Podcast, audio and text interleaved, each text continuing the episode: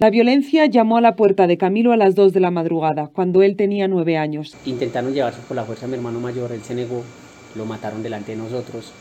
El tipo que lo mató ya quiso también llevarse a mi otro hermano y también lo mataron.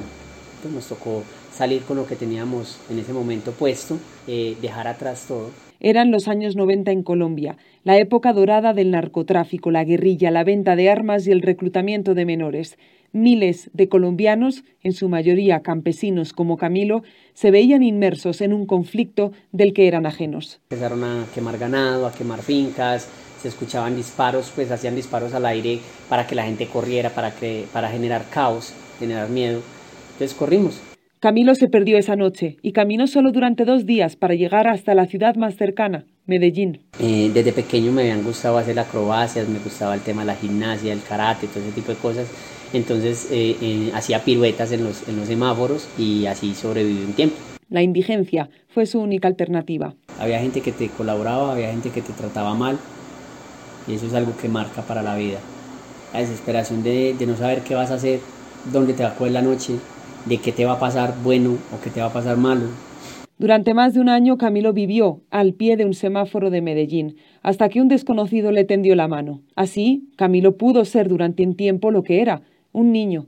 A sus 18 años se encantó con la idea de hacer de Colombia un país menos violento y más justo. Por eso se vinculó a la policía, pero su experiencia no fue tan buena. Me tocó en, en la Comuna 13, eh, año 2010, mm, una época complicada porque las BACRIM estaban eh, en ese momento también en su auge con las extorsiones a los conductores, el, el, orden público estaba muy pesado en el tema. Decidió dejar a un lado la policía porque tenía una prioridad que llevaba pendiente más de 10 años, encontrar a su familia.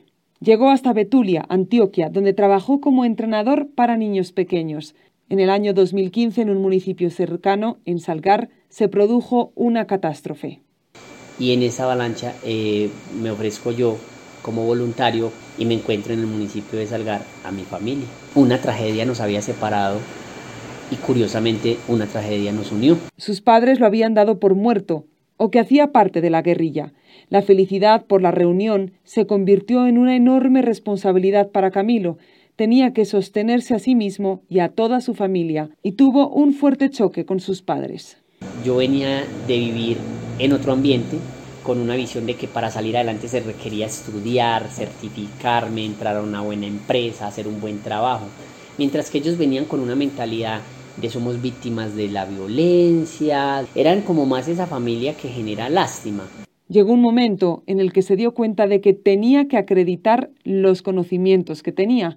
Para ello, debía entrar a estudiar alguna institución, pero ¿con qué dinero?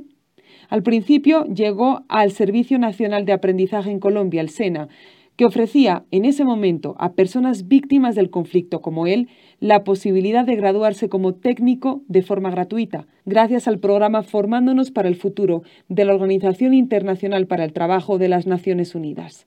En octubre de 2021, Camilo se graduó como técnico laboral en telecomunicaciones y hace apenas tres meses firmó un contrato con una empresa que hoy le paga un salario que le permite tener unas finanzas estables, apoyar a su familia y seguir creciendo como profesional. Cuando estuve en la mendicidad, no me imaginé nunca que iba a llegar a, estar en, un punto como en el que estoy hoy en día. O sea, para mí es un punto de realización de vida total.